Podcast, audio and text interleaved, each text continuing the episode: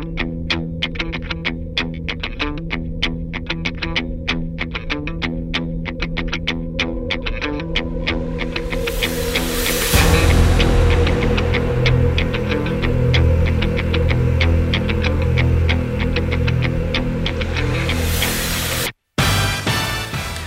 вечір, хлопчики та дівчатка. В ефірі сьомий випуск єдиного україномовного подкасту про кінотеатри і кіно. Що в кіно? В студії для вас працюють як це обдаровані ведучі школи Чарльза Ксав'єра для запису подкастів.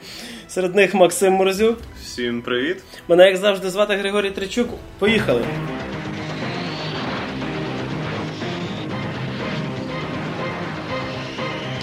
Радіоактивні люди. Якщо зрозуміли, е, до наших кінотеатрів добрався останній е, на даний момент фільм про мутантів від Брайана Сінгера Люди Ікс Апокаліпсис. Ми сходили на прем'єру, і тепер трошки з вами поділимося тим, що ми там побачили. Чи настав апокаліпсис для самих людей Ікс, чи в принципі вони відбили затрачені гроші. Чи, чи настав апокаліпсис для Брайана Зінгера? Ну що ж, загалом цей фільм дуже довго очікувався, дуже великою кількістю людей. Мною особисто, тому що я, в принципі, в дитинстві дуже любив мультсеріал 90-х, де Animated Series, е, там, де це все, що переводі Володарського було радіоактивні І люди. там, де шторм була грозою. Там, де шторм була грозою, в принципі, це ще плюс-мінус адекватний. До речі, вона практично всюди на посуху так і перекладається, але шторм так і не стало, на жаль. А може і на щастя. О, і що ж, ми дочекались цього фільму. Ми сходили на його прем'єру. Е, під час прем'єри ніхто не спішив його включати, ми хвилин 15 на Да. нього чекали. Перед, нами сиділи дуже прекрасні комунікабельні люди, які без кінця якраз обговорювали фільм прямо під час його перегляду, що дуже нас радило. Мені, сподоб... Мені сподобався, до речі, один чувак в кінотеатрі, який читав кожну, кожен напис і констатував кожен факт. Тобто показують, наприклад, е, циклоп, а він каже циклоп. Або там пише е, PlayStation, він каже PlayStation. Тобто він такий сидів такий почув. фільм! Фільм! Фільм! Невже? Ти жар, розумієш, він просто в кінці сказав титри. Коли після титри, він сказав о, ти- о титри. Слухай, може це типу працівник Cinema City додатковою звучкою займається? Я просто думав, що біля нього сидить сліпий друг, і він йому, в принципі, розказує про фільм, про кожен момент з фільму. До речі, як варіант. Ну а тепер почнемо про сам фільм і полишимо спогади про ту, яку прекрасну атмосферу нам скидали оточуючі люди. Фільм починається, скажімо так, вкрай зіжмакано. Ну, взагалі, зав'язка сюжету взята з доволі е, древніх коміксів і доволі е, древнього злодія, апокаліпсиса. Взагалі все таке доволі древненьке, і, до речі, навіть фільм починається з древності стародавнього Єгипту, в якому ми зустрічаємося з нашим апокаліпсисом, якого звати щось там Жужмак Жужмак Аль-Сур, коротше, чи Ну, він казав, що його в одній там називали Яхве, Яхве, в другій Ра і т.д. і т.п. Тобто, типу, всі боги в різних міфологіях це інтерпретація нашого апокаліпсиса. Або диявол, або те ж саме апокаліпсис. Тобто навіть його вершники були взяті з Біб... ну, Біблії інтерпретовані як щось Вони дуже ж кепське. вони ще спорять на, на рахунок копірайту з Біблією. Хто- Хто, хто- хто, з кого них взяв чотирьох всадників. Так, так, однозначно. Тобто, чувак в певний момент е, у всі, так скажемо, видатні моменти нашої історії займав собі самі цікаві, самі вигідні бренди. До речі, на рахунок вершників апокаліпсису. Е, Брайан Сінгер, де коні? Чого вони вершники? От мене завжди напрягало. Чого Магнето не на коні в цьому фільмі? Григорій, ти вважаєш, що цей фільм в першій своїй половині виглядав недостатньо ідіотськи? Ні, я хотів чотирьох коней, щоб Шторм на, на поні їхала, а Псайлок на єдинорозі, а Магнето на чорному вороному з таким залізною броньою конику. Ну, Я знаю, як Ангел буде- на пегасі, щоб Є. крила і в вершника, і в нього. Я знаю, як буде виглядати нова серія My Little Pony, My Little Apocalypse, або якось так це буде, в принципі, оформлятися. Насправді, слава Богу, вони не катаються верхом на якихось металевих конях, як це було в мультсеріалі. Ну, окей. Ні, ну серйозно, це було просто адське. Мене більше смущало, що в трейлері показували, що як мінімум двоє позитивних героїв франшизи виступали в якості його вершників апокаліпсису. Адже Архангел він позитивний герой, лише на деякий час в мультсеріалі був його вершником. За комікси я, на жаль, нічого не скажу. Ні, ну, ну в фільмі він Бачите. просто нейтральний був. В фільмі він був.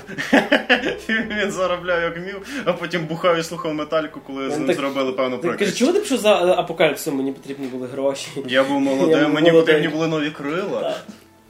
Якось так. Або він. А він може сказати, що він був п'яним. Да. Враховуючи сцену, в якій він ставав о, служно, прислужним апокаліпсисом, він міг бути п'яним просто. Зато тепер косплеєри можуть е, робити костюм Архангела з бутилкою в руці. І, ці- це буде канон. І модною хіпстерською чолкою. Да.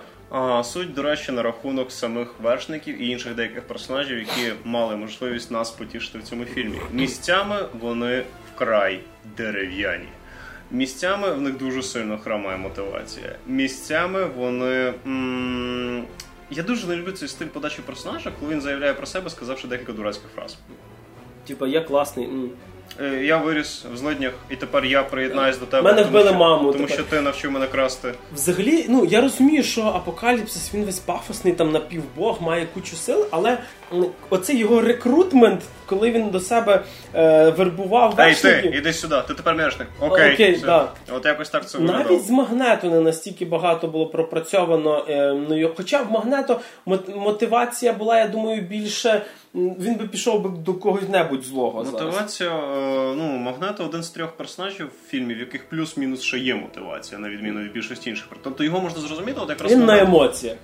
Так, момент з Магнетом мені дуже сподобався, тому що його я розумію, чому він це зробив те, що зробив, тому що в певний момент він поніс дуже великі втрати для себе особисті, і тому він приєднався, так скажемо, не до тої сторони барикад. Що сталося до кінця, знаєте, подивившись фільм. І суть в тому, що Магнето єдиний злий протагоніст, крім апокаліпсиса, в якого є якась більш-менш мотивація. Інші, так скажемо, троє вершників просто не цікаві. Хоча двох з них грають дуже малі няшечки. Да, Шторм і Псайлок. До речі, це ті, кого якраз форсили в рекламній кампанії. Ну, тут вони Так. хоча б появилися. Джубілі, яка появлялася в кожному трейлері, в, я не знаю, в виключно кожному... епізодичний персонаж. Вона просто... Що не факт, що це Джубілі, до речі. Ні, вона Джубілі. Вона зазначається Так, як- вона А, зазначається як Джубілі, і в цій е, слеш-рекламі 90-х, де рекламується школа Ксав'єра, коли показують, ніби як це на відеокасеті зняті, вона каже, що я Джубілі, це знято офіційно для реклами. Ну, тоді це реально ода мультсеріалу 90-х, тому що мультсеріал 90-х Джублі дуже центральним пер- одна з центральних персонажів була. Ну, знаєш, починалася взагалі сама історія. Ну, але відволічаємось нарешті від мультфільму і повернемося до фільму. І так, е, що ж, команда Апокаліпсиса і команда Люди Ікс несподівано дещо не поділила, тому що Чарльз Ксавія попросив випробування, які кидав на нього доля, все-таки залишається доволі лояльним до людської половини людства. І доволі не пересуваючимся.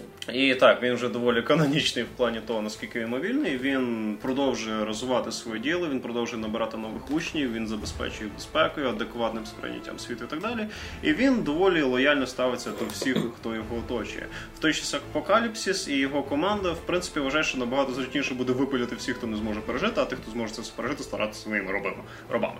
І на цьому в них розійшлися їхні інтереси, і з цього почався епічний махач, який розтягнувся на дві години. На, да, до речі, е, сам Апокаліпсис якось. Ну, я розумію, звідки його взяли. Я розумію, який це персонаж в коміксах.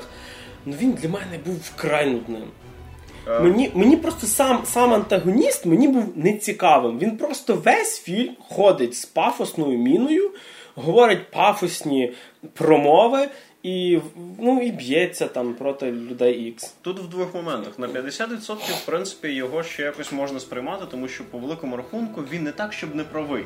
Тобто дарвінізм в його словах, так скажемо, іде. Тобто виживає найсильніше, оскільки мутантів вважає найсильнішими, вони мають вижити. Тут можна зрозуміти, тобто хто сильніший, В принципі, правий. те саме, що робив Магнето в першому Так. фільмі по людях Але тут пою- так, але тут появляються певні проблеми, тому що в Магнето, крім хто має, хто сильніше, той має вижити, ще було розуміння, чому він такий. Він з самого дитинства страждав через те, що він не такий кінчий.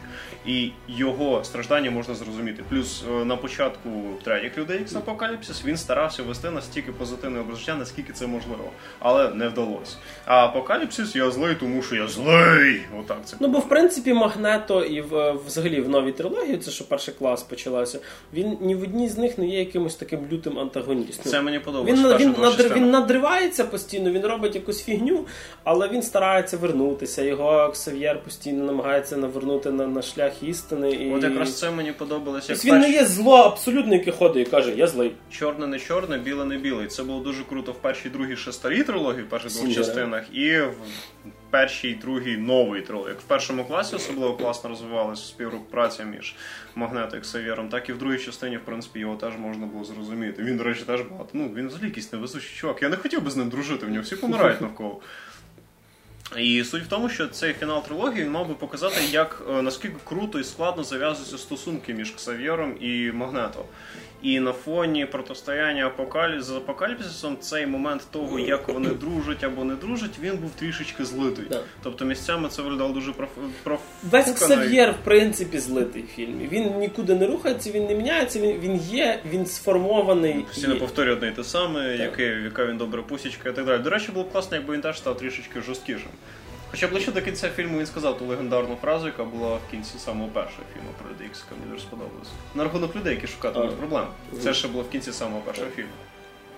Ну, тобто, в принципі, місцями фільм дуже непоганий в тому плані, як подається сюжет і персонажі, але вони не дожаті. У мене взагалі в плані того, як себе ведуть деякі герої, склалося відчуття, що це насправді мало бути два фільми.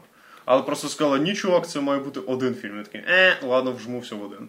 Було дуже багато напхано персонажів, як злих, так і добрих, дуже багато, і дуже було мало часу на їхній розвиток. І через це вони виглядають фрейскомками. Той самий циклоп і Джин Грей, вони так. Вони настільки є... скрупульозно і по-дурацьки подаються, що місцями виглядають просто ідіотськими персонажами. Причому циклоп дуже різко міняється, то він такий, то він сякий, то він знову такий, То він bad boy, то він вже кльовий. Да, то він bad boy, то він скучний, то він bad boy, то він скучний. Ну і Дженніфер Лоуренс в ролі Містік, якби вона весь фільм ходила в образі синьої чувіхи, було б непогано, але більшу частину фільму вона ходить як проста людина, і в цій броні, яку вони вкрали десь там на базі, е, вона не відходить в мене від е, момент, ну, образу Зойки Пересмінщиці. Дизайн костюмів справді доволі схожий. І, ну, до речі, вона мала бути більше в гримі. Це відомий факт, що Дженніфер Лоуренс, Лоуренс сама наполягала на тому, щоб їй було менше в гримі містік. Ну, вона зараз дуже популярна актриса. Вона зараз самооплачувана актриса, до речі. Може, може ставити вже такі свої правила. Випіндрюватись.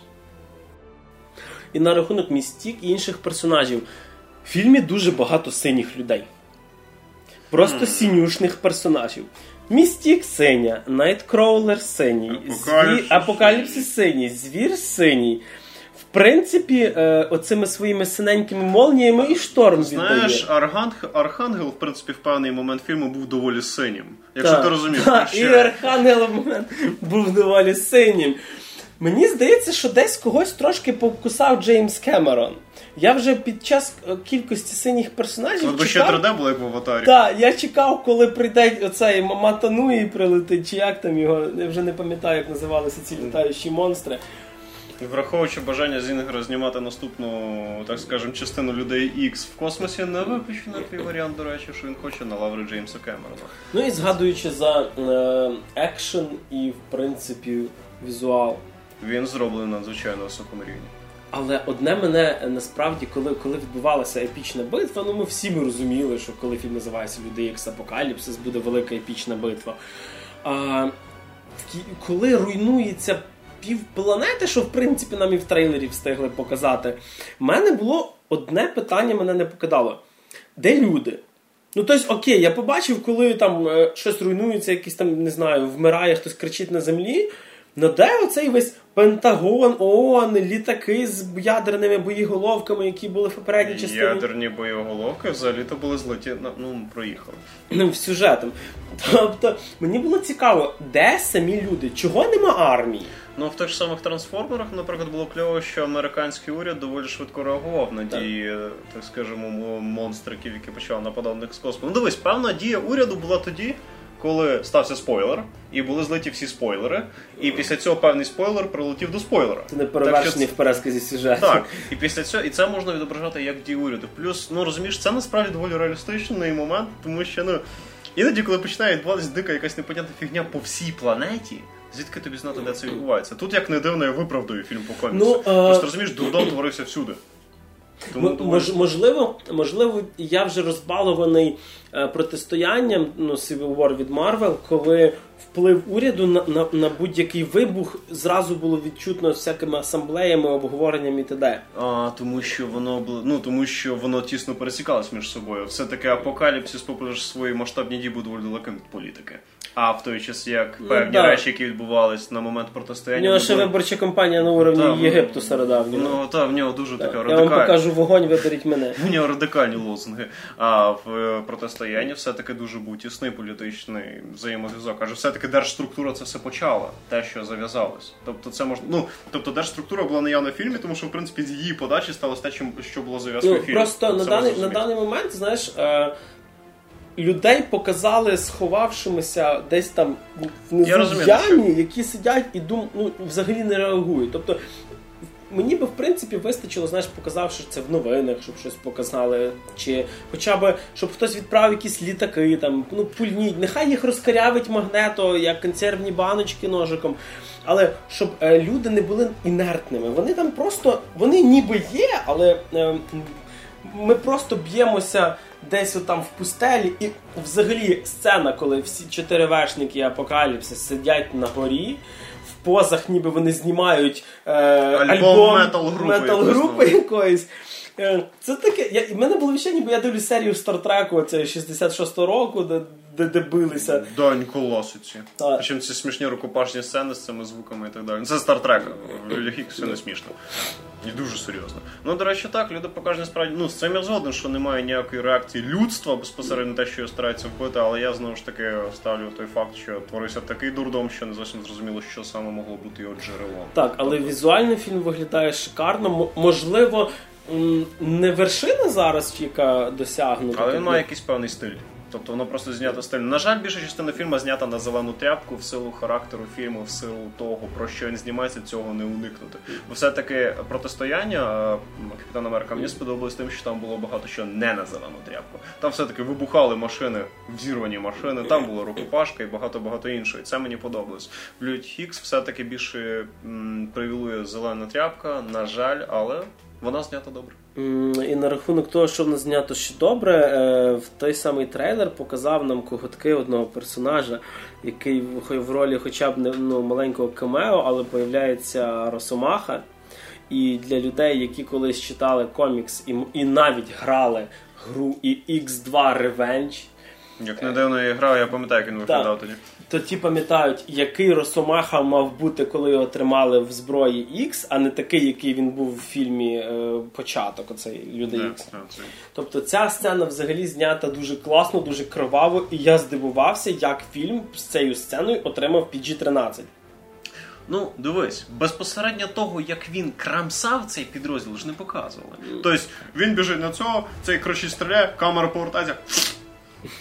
І типу, е, чувак, в тебе в фільмі кров. Яка кров? Да він просто послизнувся, в нього варення випало. Да, чувак? на зброї X всі ходять з баночками варення, Знаєш, маленькими баночками. Знаєш, такий жорстоко, чо, жорстокий чувак з косою називається рейтинг PG-13, такий ходить над Брайаном Зінгером і старається зловити його на кожному місці, але не, не виходить. Тому так виходить. Але сцена з Росомахою, ну він доволі харизматично поданий. До речі, він ще досі Хью Джекмен, так що в цьому плані не переживати, якщо ви перли Ну і він, е, наскільки каза- е, повідомляли самі режисерів, і наскільки казав Хью Джекман, буде новий фільм про Росомаху, і він якраз е, слідом за модою Дедпула буде з рейтингом R. Тоді це нарешті буде, можливо, навіть непоганий сольник про Росомаху, тому що перші два мені зовсім не сподобалися. Перші два нікому не сподобаються. Невже, невже я приєднався до більшості? Е, ну, знаєш, в принципі, мені ще зайшов злитий в інтернет перший фільм без е, розкрашених 3D-моделей. це, це я ще в школі вчився, це було справді доволі смішно.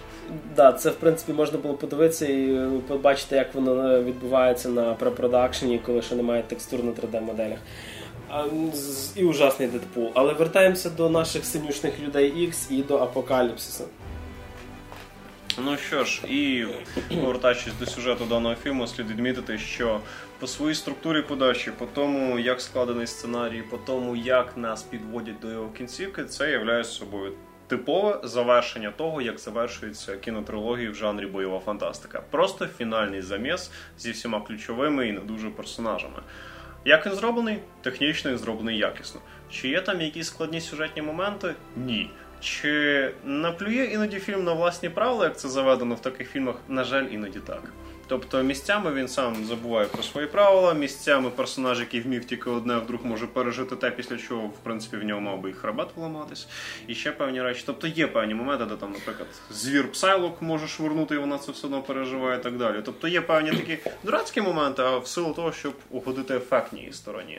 І, до речі, було дуже багато моментів, де я думав, що персонаж помре. М- І було б круто. І було б круто, тому що єдиний персонаж, якого вони позбулися, це, напевно, що найнезначніший персонаж, про якого я навіть забув, що він був. Ну, тому що він був в першій половині, він пропав в другій половині. Він був епізодичним персонажем другої половини, потім він до деко, декого до нас привів в третій половині, і на цьому його шлях закінчився. Тобто злити персонажа через те, що він е, ну Зробив дурницю. і через те, що він є важливим. Злити персонажа, який злився через свою дурницю. Ну, речі, хоча для мене була несподіванка, що він помер. Ні, для мене була саме несподіванка, що А. вдруг потім такий, а, він загинув? Ну окей. Раз всі виживають після того, як би їх не душив би апокаліпсис. І все одно це я тут він вдруг взяв помер, але це не було якась втрата. Ну тут вони, до речі, закосили, на жаль, під Марвел, де в Ері Альтрона вбили теж нафіг нікому не потрібно і не цікавого персонажа. І від е, персонажа, якого вбили в Ері Альтрона. Та всі ми знаємо, що це ртуть, якщо ви ще не досі не подивилися Еру Альтрона. Не зовсім точ, тому Дор. що право на персонажа не передає. А в людях Ікс ртуть воєнний. От ртуть в Люди Ікс Апокаліпсис це краща сцена фільму. Як і в другому. Як і в другому, ну тут не знаю, вони, вони ще себе перевершили. Сцена, ви побачите, сцена, яка триває 3 хвилини, її знімали 3,5 місяці. І я розумію, на що ці три з половиною місяці пішли. Я дуже не люблю всі ці сміхочки в фільмах по коміксам. Коли вони подаються на серйозних вчах, а потім вліплюється дурацький жарт, який може похерити всю атмосферу і змінити твій погляд на фільм. Але на цей раз я їм це прощаю. Фільм був знятий справді класно. В цьому плані сцена була подана просто шикарно. Я справді ще раз засміявся. Фільм, в принципі, доволі, так сказати, коміксний. Сімейний. Да. Думаю, сімейний. Навіть, він справді навіть з желе від Росомахи він, спра- він справді ці штуки в певному розумінні піднімає. Радиоактивные люди. А, на рахунок кінцівки. Е, тобто останніх, це, це не спойлер, це е, останні кадри для мене от, е, видалися просто е, данью фільмам 90-х, де, де фільм закінчився, коли Бетмен біжить в екран на фоні свого знаку. Е, тобто е, містік, яка втирає людям X, що ви вже не в Техасі там, чи, чи там. Мені це нагадало практично Full Metal Jacket, коли знаєш, генерал ходив і казав, ви всі гімно, і вони, ми всі гімно. Або як Савєр і Магнето, які ще декілька годин назад чуть не повбивали одне одного, вже такі стоять в костюмчиках. Ну і я поїхав. Окей, Ну, ти поїхав, і, е, але ми зустрінемося в наступному фільмі. На рахунок фіналу, сцена після титрів, вона після всіх титрів. Треба сидіти до самого кінця, як і в днях минувшого будущого. Але це для того, щоб зрозуміти сцену після титрів, мені здається, що треба бути не просто фанатом фільмів, а фанатом коміксів і ще настільки задротом по часті паперових людей X іменно в коміксах. Що це місцями трошки ідіотсько зроблено. Так, тобто. Процентів 5, я думаю, це зрозуміє. Тобто Сучасний- я навіть сумнівався, і я гуглив дещо. Чи я подумав то, що я подумав? Ну я знав зразу, тому що той персонаж, до якого веде сцена після титрів, доволі популярний був в мультфільмі 90-х, але ви ніколи не вгадаєте по сцені з титрів, хто це, тому що та власна назва, яка там буде зазначена, там навіть не згадувалась. Радиоактивные люди. Ну і підводячи підсумки під всім тим, що ми вам розказали, розкажемо трошки про власні особисті враження і варто чи не варто йти в кінотеатр. Е, Для мене фільм е, справив трошки менше враження, тому що я, ми, не, ми не уникнемо порівнянь з іншими комікс адаптаціями, тому що вони будуть, і все-таки на фоні е, протистояння він трошки менше справив на мене враження. Е, візуально фільм дуже крутий, дуже шикарна сцена е, на зартуті, я повторюся ще раз. І Хоча воно в принципі йде завершенням, класичним завершенням трилогії, е, скажімо, таких е, намьоків на продовження аж занадто багато, щоб сказати, що на цьому ми завершимо люди Ікс. Ем, Як ми можемо завершити те, що дає стільки бабла? Йти чи не йти, якщо ви фанат Людей Ікс, йти обов'язково, якщо ви фанат фільмів по коміксах, е, також варто сходити. Е, Якщо ви хочете подивитися простий бойовичок, ефектний, я думаю, краще дочекатись наступних недавно анонсованих трансформерів, тому що все ж таки добра половина фільму знята е, з таким, скажімо, розрахунком на фанатів власне людей Ікс. Не просто коміксів Марвел, а людей, які навіть дивилися мультфільми 90-х, які читали комікси, дуже багато всього того. Що якщо ви, наприклад, не дивилися старих фільмів Зінгера, першого класу і днів минулого майбутнього, багато чого буде незрозуміло і. Крім гарної картинки, ви нічого в цьому не отримаєте. Тобто тут треба, мені здається, задуматися, якщо навіть е, попередній фільм від Марвел, там де Капітан Америка і Залізна людина, він набагато ближчий до глядача, бо в масовій культурі месники набагато поширеніші і розрекламованіші. Тобто багато хто з регулярно, скажімо, простої простих людей е, знають, хто такий Капітан Америка і Залізна людина. Вони його бачили на постерах, вони це бачили в рекламі Кока-Коли якоїсь чи там доктора Пепера. Це персонаж ну, про Халка взагалі мовчу, просто зелений мужик, якого знають всі. Все ж таки професора X і Магнето знають менше людей. І тут треба задуматися, якщо ви не фанат франшизи, можливо, дочекайтеся релізу на DVD і подивіться з якимось фанатом, фанатом, який буде вам пояснювати кожну фразу. Я пам'ятаю, що це було то, а це було то, а це було то в кінці кінці, ти попросиш його заткнутися. Суть в тому, що особисто в мене цей фільм поділяється на дві частини. В плані того, як його сприймаю. Об'єктивно і суб'єктивно. Почнемо з суб'єктивної частини. Він дуже сильно схожий на мультсеріал 90-х, який я дуже любив. В плані мультсеріалів це, напевно, мій самий улюблений. Я дуже дико любив його в дитинстві. Він зроблений по всім його канонам. По тому, наскільки він був насиченим, наскільки він був масштабним, наскільки місцями стильно. Він в сам мультфільм, ну очевидно, що робила якась інша студія в ті часи, ніж всі інші мультфільми по Марвел, тому що він справді відрізнявся такою трішки більшою брутальністю, трішки моторошнішим був і так далі. Місцями... Людина павук ще був якісно знятий. Так, да, він був доволі популярним. І принципі, навіть трішечки жорстокіший мультсеріал був за фільм Люди Ікс Апокаліпсис. Це мені сподобалось. Мені сподобалась насиченість персонажами. Мені сподобалось, що це битва мутантів проти мутантів. Тобто, все, що хоче отримати фанат, як мінімум мультсеріалу, якщо не коміксу, він отримає. Плюс багато відсилок безпосередньо до першого джерела, з яким я не так, що дуже добре ознайомлений, але я це розумію.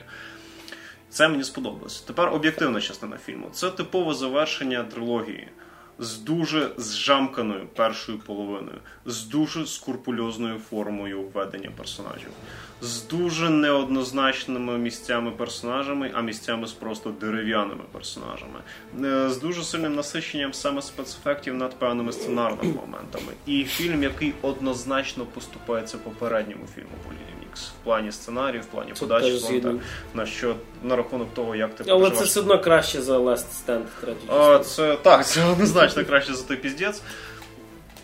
І те на нього чи ні, е, скажу так, якщо ви подивились перші два, вам було б непогано на нього сходити для того, щоб просто зацінити, як історія завершилась. Якщо ви не дивились два попередні фільми, вам просто немає сенсу туди йти, тому що фільм практично нічого не пояснює в плані того, що сталося раніше. Насправді він навіть трошки більше питань дає. І ще такий момент, що якщо ви справді, як за Григорій, просто хочете подивитися гарний бойовик, вам краще почекати на щось інше, тому що в принципі це фільм не тільки про екшен, а й про те, щоб розуміти саму історію. Тому або йдете на нього в кінотеатр, якщо ви не хочете там йти на нього в кінотеатр, то вже від вас залежить того, як ви хочете його подивитися. А в студії для вас працювали сьогодні Максим Морзюк. Всім привіт і пока. Мене, як завжди, звати Григорій Тричук. Ви слухали сьомий випуск єдиного україномовного подкасту про кіно і кінотеатри. Що в кіно? Ходіть в кіно, дивіться тільки хороше. Зустрінемося в наступному випуску.